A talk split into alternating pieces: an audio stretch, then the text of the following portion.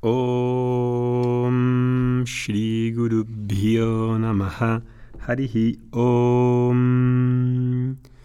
Bienvenidos a este podcast número 25. Estamos en la serie de madurez emocional y hoy continuamos hablando sobre el miedo. Os aprovecho para comunicaros que próximamente, probablemente este jueves, lanzamos el nuevo canal de Telegram al que os podéis suscribir creo que va a ser la mejor opción para recibir los podcasts y para estar al tanto de las noticias que vamos sacando. Los que estáis suscritos a WhatsApp, algunos sabéis que este medio, aunque es muy conveniente, falla algunas veces y no es el medio más seguro.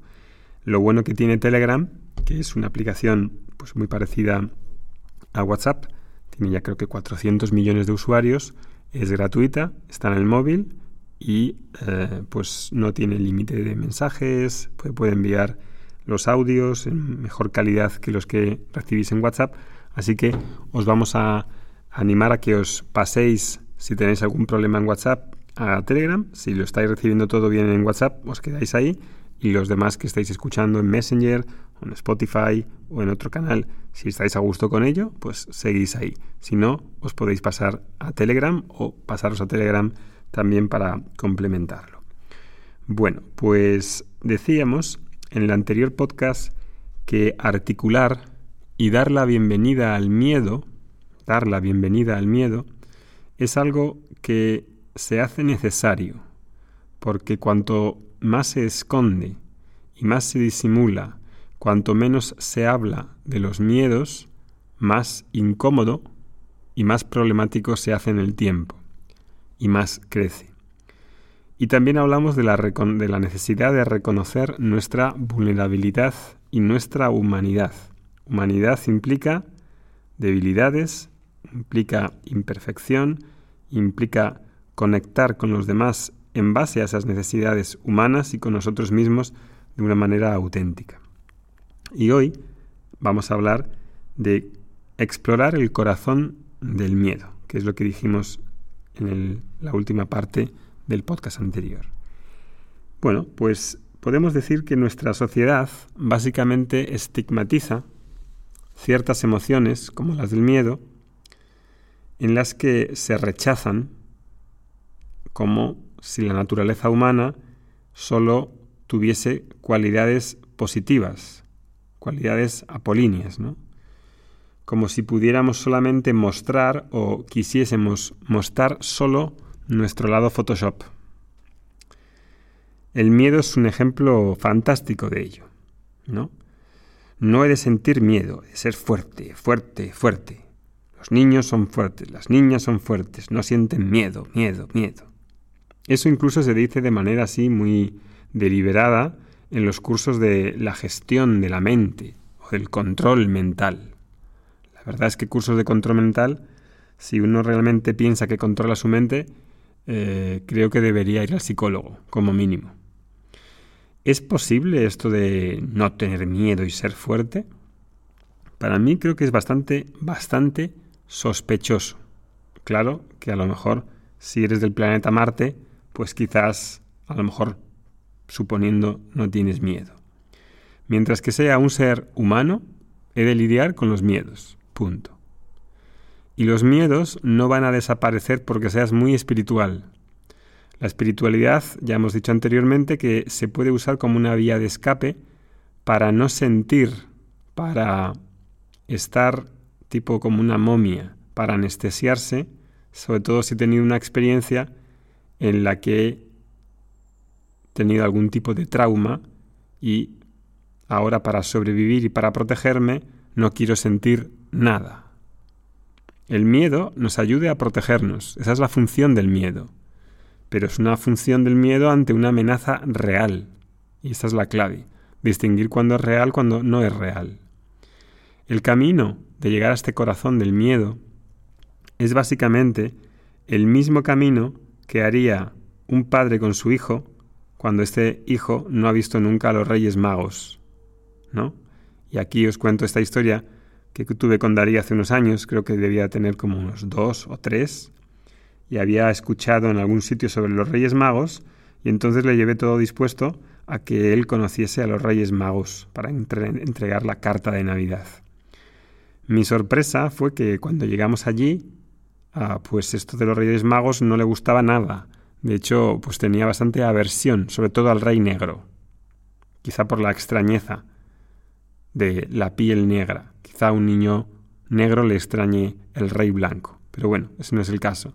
El caso es qué haces con tu hijo si rehuye ir a visitar a los Reyes Magos. ¿Qué haces? Le dices, no tengas miedo, no tengas miedo, no tengas miedo, sé fuerte, sé fuerte, como hacen en los cursos de control mental. ¿Creéis que eso funcionaría? La respuesta es no. Obviamente no, no funciona.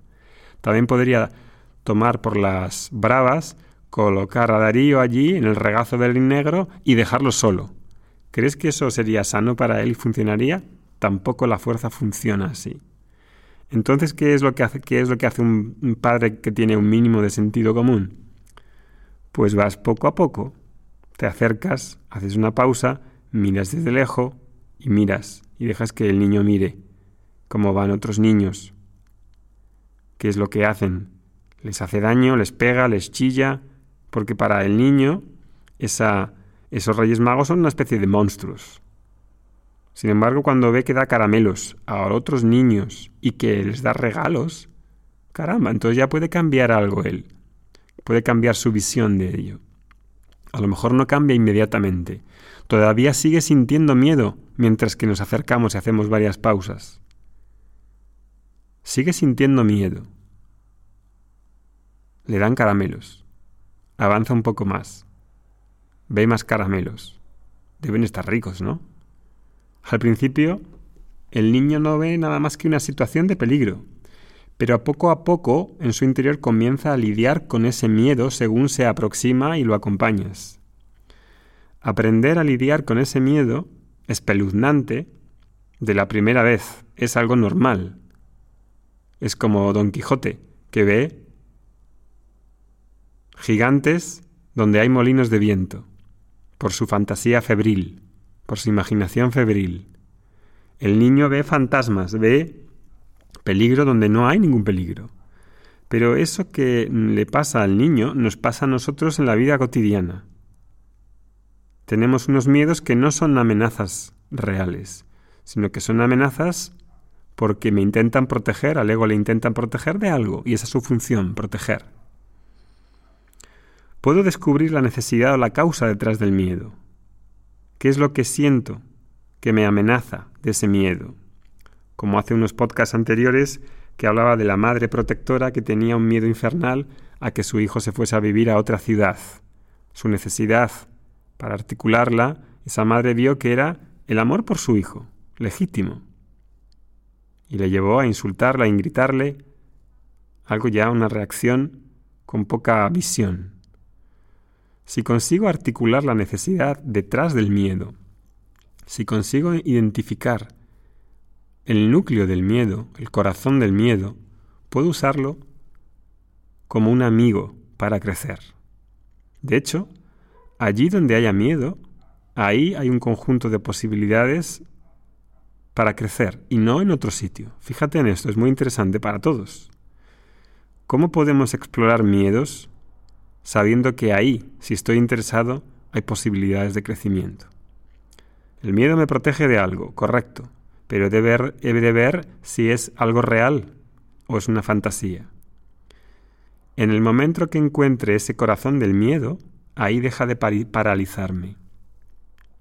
Cuando Darío vio que no hacía nada malo y eso no le llevó diez segundos, le llevó una hora o más. Incluso cuando llegamos a, a los reyes magos, no quiso sentarse en el regazo del rey negro. Le dio la carta, prácticamente no le miró, pero consiguió lidiar con su miedo, entregarle la carta y salir de allí. El miedo no desapareció, el miedo continuó, pero el miedo no le paralizó. Porque sea espiritual, porque practique yoga o medite, no van a desaparecer los miedos. Eso es una tontería enorme. El miedo va a continuar porque soy un ser humano. Ahora, ¿puedo lidiar con los miedos y hacerlos más leves? Esa es la cuestión. Otro ejemplo. Un amigo me contó hace poco que le daba horror hablar en público, no tenía mucha experiencia al hablar en público y tenía que hacer una presentación breve sobre oncología a un grupo de médicos, oncólogos además. Llegar, llegar al corazón del miedo fue el trabajo para poder abrirse y para poder presentarse correctamente. ¿Qué es lo que hizo? A pesar de estar muy preparado técnicamente, en conocimiento, lo que subyacía de fondo en todo ese miedo por hablar en público ante esa audiencia era un sentido de inferioridad, que no tenía estudios, no había estudiado medicina. Sin embargo, había investigado más que un oncólogo y las fuentes de información eran las mismas que utilizaba un oncólogo. Es decir, estaba muy preparado, pero sentía que al haber no hecho una carrera, pues no estaba como a la misma altura. Tenía un sentimiento, un complejo de inferioridad.